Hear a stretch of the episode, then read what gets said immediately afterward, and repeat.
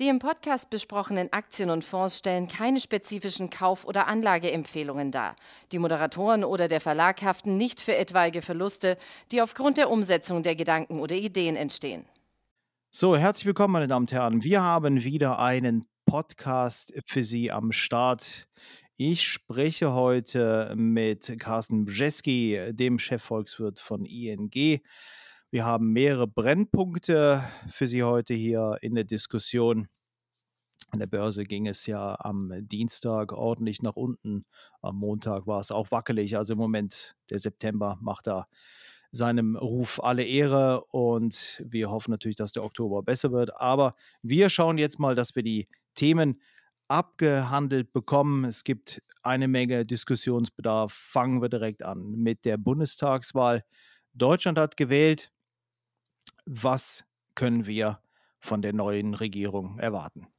Ja, das ist eine ziemlich gute Frage. Wenn man die Finanzmärkte sich anschaut oder die Reaktion am Montag, dann war doch ein bisschen was wie eine Erleichterung. Ja, Deutschland, Deutschland bleibt stabil. Ähm, aber ich denke, dass die Finanzmärkte irgendwie jetzt nicht ganz so den Blick darauf haben, was jetzt wirklich in den Details passiert. Die äh, Sondierungsgespräche gehen los. Ähm, ich denke, man hat eigentlich zwei Möglichkeiten. Wir haben entweder eine, eine negative Sichtweise. Die negative Sichtweise wäre, in Deutschland verändert sich doch nichts. Ähm, eine eine Drei-Parteien-Koalition ist immer wirklich nur ein, ein sehr schlechter Kompromiss mit, dem, ähm, mit einem sehr kleinen gemeinsamen Nenner.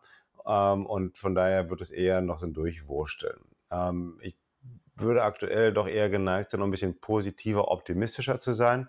Ja, wenn wir davon ausgehen, dass wir entweder Jamaika oder die Ampel, äh, die Ampelkoalition bekommen, dann heißt es ja, dass äh, die beiden Ko äh, Oppositionsparteien, die Grünen und die Liberalen, zusammen in der Regierung sitzen. Ja, natürlich gibt es genau auch dafür den Grund, warum sich jetzt diese beiden kleineren Parteien erstmal treffen, um zu schauen, ob es überhaupt möglich ist. Wenn das möglich ist, dann haben wir hier zwei Parteien, die ihre Wähler nicht enttäuschen dürfen. Wir haben zwei Parteien, die stehen für ein paar ganz bestimmte Themen, die wichtig sind für die wirtschaftliche Entwicklung Deutschlands. Das ist der Kampf gegen den Klimawandel, das ist die ganze Energiewende, um da mal Deutlichkeit zu bekommen, deutliche Ansagen zu bekommen, aber auch Deutlichkeit darüber zu bekommen, wie viel Geld eigentlich jetzt noch ähm, in diesen Kampf gegen den Klimawandel fließen soll.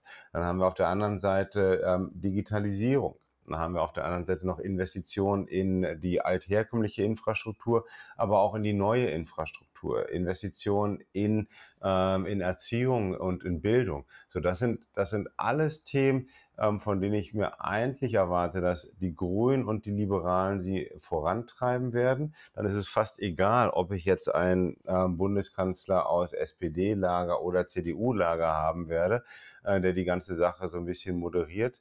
Ähm, ich gehe eher davon aus, dass wir wirklich einen Investitionsschub bekommen, ähm, Strukturreformen bekommen, die in die richtige Richtung gehen. Das ist immer ein deutscher Weg. Das heißt, es geht nie richtig schnell. Es wird nie so viel sein, wie die Finanzmärkte oder anglosächsische ähm, Experten das gerne sehen möchten. Aber ich bleibe doch erstmal positiv gestimmt, dass wir hier, wenn es dann diese nächste neue Bundesregierung gibt, ähm, in den Jahren danach einen Investitionsschub bekommen werden und auch endlich im wirtschaftlichen Bereich einen, äh, den, den Reformstau, den wir in den letzten Jahren haben, hatten, dass der sich ein bisschen auflöst. Mhm. Was wäre denn Ihr persönlicher Favorit? Welche Koalition? Ja, es äh, nicht Also wo geht mehr, um, sagen wir es mal so? ich denke, ähm, es ist nicht die Aufgabe von einem Chefvolkswirt einer Bank, um es wirklich äh, hier irgendwelche Präferenzen zu haben. Ähm, ich denke, was man wirklich sagen kann, wenn ein eine Regierung, eine Koalition, die, die wirklich einen, einen zukunftsorientierten Koalitionsvertrag abschließt, in dem alles drinsteht, was wir wissen, was passieren muss, was sich aber keiner getraut hat. Also wirklich groß investieren. Ähm, wenn man sich ähm, formell an die Schuldenbremse halten möchte, ist das okay. Nur da muss ich halt mit etwas, mit einer Alternative kommen, die dann heißt Investitionsfonds ähm, irgendwelche ähm, Vehikel, die halt nicht in der normalen, äh, im normalen Haushalt erscheinen, sondern irgendwie daneben gebucht werden können. Also ich brauche wirklich eine Investitionsoffensive von wahrscheinlich auch 500 Milliarden Euro über die nächsten vier Jahre, um hier wirklich mal ähm, was bewegen zu können. So, das muss drinstehen.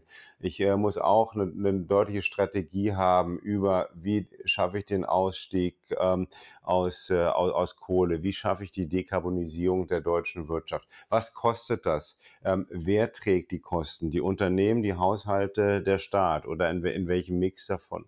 Ähm, was kann ich auch noch an Regulierung erwarten ähm, beim Klimawandel, sodass sich die Unternehmen darauf einstellen können, sodass es nicht zu viel Unsicherheit gibt? Was für Investitionen kann ich weiterhin erwarten, auch in, ähm, in den Ausbau vom Breitbandinternet, 5G? Was kann ich erwarten bei, ähm, bei zum Beispiel bei der Infrastruktur auf, auf die Schiene. So, da gibt es so, so viele Punkte und dann ist eigentlich auch egal, welche Parteien welche Parteienkombinationen das hinbekommen. Wenn das im nächsten Koalitionsvertrag drinsteht, dann bin ich als Volkswirt ähm, sehr zufrieden. Okay. Ein Thema, was natürlich auch die Leute bewegt, was jetzt im Wahlkampf meiner Meinung nach so ein bisschen untergegangen ist, das Thema Inflation. Die ist ordentlich angesprungen. Wie gefährlich schätzen Sie das Thema ein, Inflation? Ja, das ist ähm, kurzfristig natürlich gefährlich im Sinne, dass es äh, Privatkonsum kosten wird. Ähm, wir, wir, werden, wir bekommen jetzt auch bald wieder die nächste, die nächste Reihe von Inflationsraten und ähm, der, der einzige Weg aktuell scheint nach oben zu sein für die Inflationsraten. Jetzt ist nochmal eigentlich wieder gedrückt oder nach oben gepusht durch die immer noch weiter steigenden Energiepreise. Ähm, so, und was heißt das? Heißt ganz deutlich, dass der, der, der Verbraucher hier weniger Geld in der, in der Tasche hat, ähm, was er für andere Sachen ausgeben kann als für Energie. So, damit könnte durchaus in der zweiten Jahreshälfte der Privatkonsum in Deutschland, in Europa, aber auch in den USA, wo wir auch hohe Inflationsraten haben, wieder schwächeln. Das, äh, das schwächt den, den ganzen Aufschwung. Aber das ist ein Problem, das ist deutlich eine, eine Gefahr. Ähm, die andere Gefahr ist, dass, ähm, dass wir irgendwann mal in einer nicht mehr einfangbaren Lohnpreisspirale enden könnten. Die Gefahr schätze ich aktuell doch noch als sehr gering ein. Ähm, ich denke, dass wir schon Zweitrundeneffekte sehen werden. Ich denke immer, wir werden zwei Arten von Zweitrundeneffekten sehen. Eins ist, dass wir sehen werden, dass auch die Unternehmen die gestiegenen Erzeugerpreise dieses Mal weitergeben werden an den Endverbraucher. Das heißt, diese Inflationsraten werden auch länger hoch bleiben, länger als uns das die meisten Notenbanken weismachen wollen. Ähm, gleichzeitig, wenn man sich auch die, ähm, die Lohnentwicklung anschaut, ist schon davon auszugehen, dass Gewerkschaften das jetzt mitnehmen werden in die nächsten Lohnverhandlungen. Nicht nur in Deutschland, auch in anderen europäischen Ländern. Wir haben auch in anderen europäischen Ländern teilweise ja noch eine Lohnindexierung. Das heißt, da steigen die Löhne so automatisch mit der Inflationsrate. Es ist also davon auszugehen, dass wir im nächsten Jahr diesen Zweitrundeneffekt auf die Löhne bekommen werden. So, das ist dann, ne, zwar ist das eine schlechte Sache. Ein einmaliger Zweitrundeneffekt ist überhaupt nicht schlimm weil das würde sogar auch die, die Arbeitnehmer ein bisschen kompensieren ähm, für den Verlust an realer Kaufkraft, die man jetzt in diesem Jahr erleidet. Ähm, nur die Gefahr, die letztendlich von der zu hohen Inflationsrate ausgeht, ist, dass die Notenbanken ähm, das zu lange als zeitlich Übergangsinflation ähm, eigentlich titulieren, dann zu spät reagieren ähm, und wir, wir dadurch halt doch eine ähm, ja immer nicht nur steigende Inflationsraten, die den Verbraucher treffen bekommen werden, sondern dass wir natürlich auch eine Gefahr haben von Vermögenspreisinflation.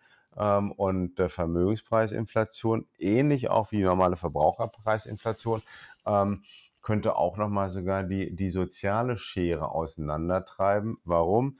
Ähm, weil ähm, zum Beispiel bei, bei den Verbrauchern ist das so, Energiepreise, Nahrungsmittelpreise sind bei den niedrigen Einkommenshaushalten ein viel größerer Teil der, der monatlichen Ausgaben als bei den hohen Einkommenshaushalten. Das heißt, die werden hier eher von getroffen.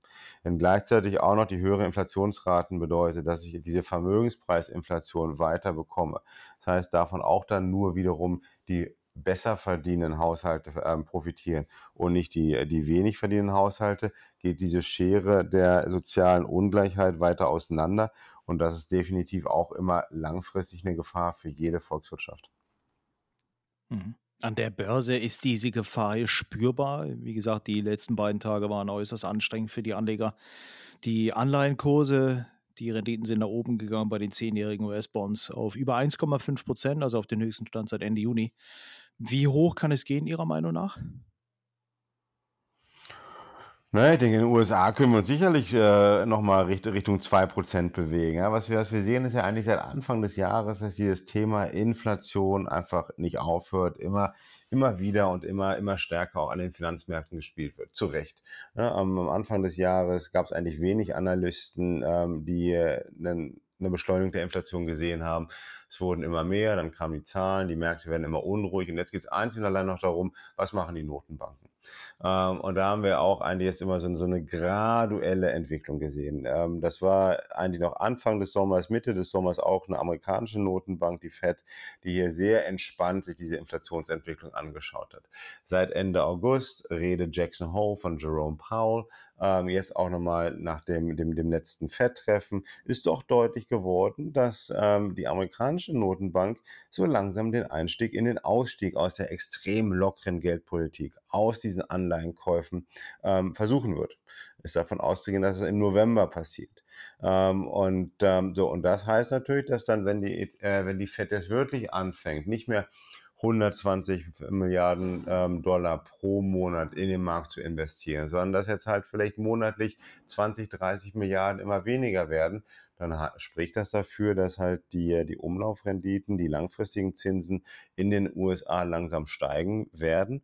Und ähm, ich sehe schon, dass wir jetzt auch so beim, beim zehnjährigen Treasury uns äh, zum Jahresende dann nochmal Richtung 1,8, 1,9 Prozent bewegen könnten.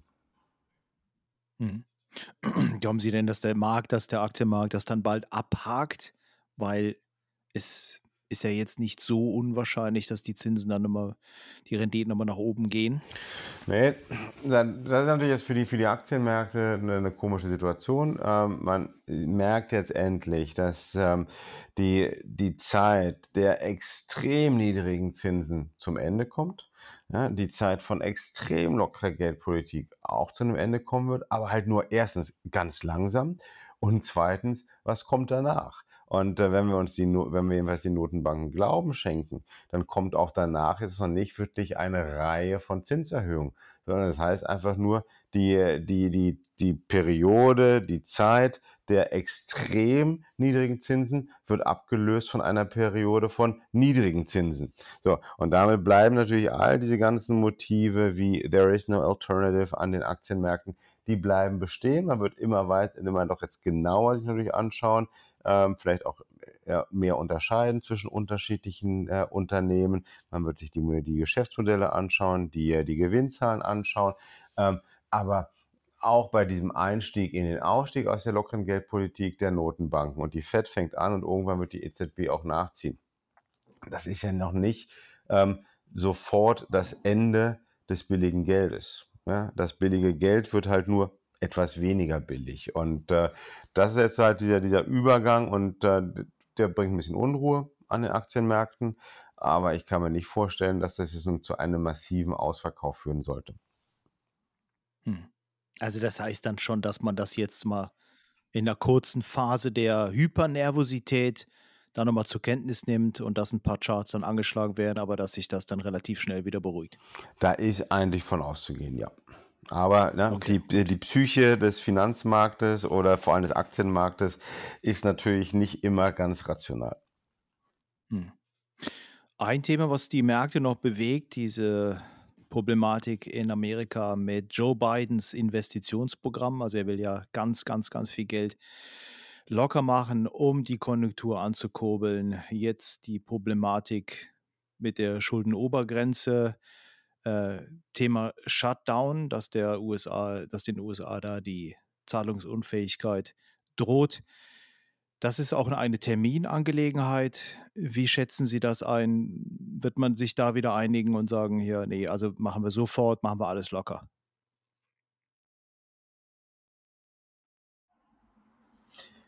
Ja, also ich muss sagen, bei, bei, bei dieser Thematik bin ich doch mittlerweile ziemlich entspannt. Sicherlich, weil wir ja in den USA eine politische Situation haben, ähm, in der ähm, der, der Kongress einfach ja, in, in Händen der Demokraten ist. Wir haben das, das, vergessen ja die Märkte auch scheinbar. Ich meine, es wurde am Anfang des Jahres, äh, nach dem Wahlsieg von, äh, von Joe Biden, wurde eigentlich auch nochmal darüber ge, gejubelt, dass sowohl der Senat als auch das Repräsentantenhaus in den USA in demokratischen Händen sind.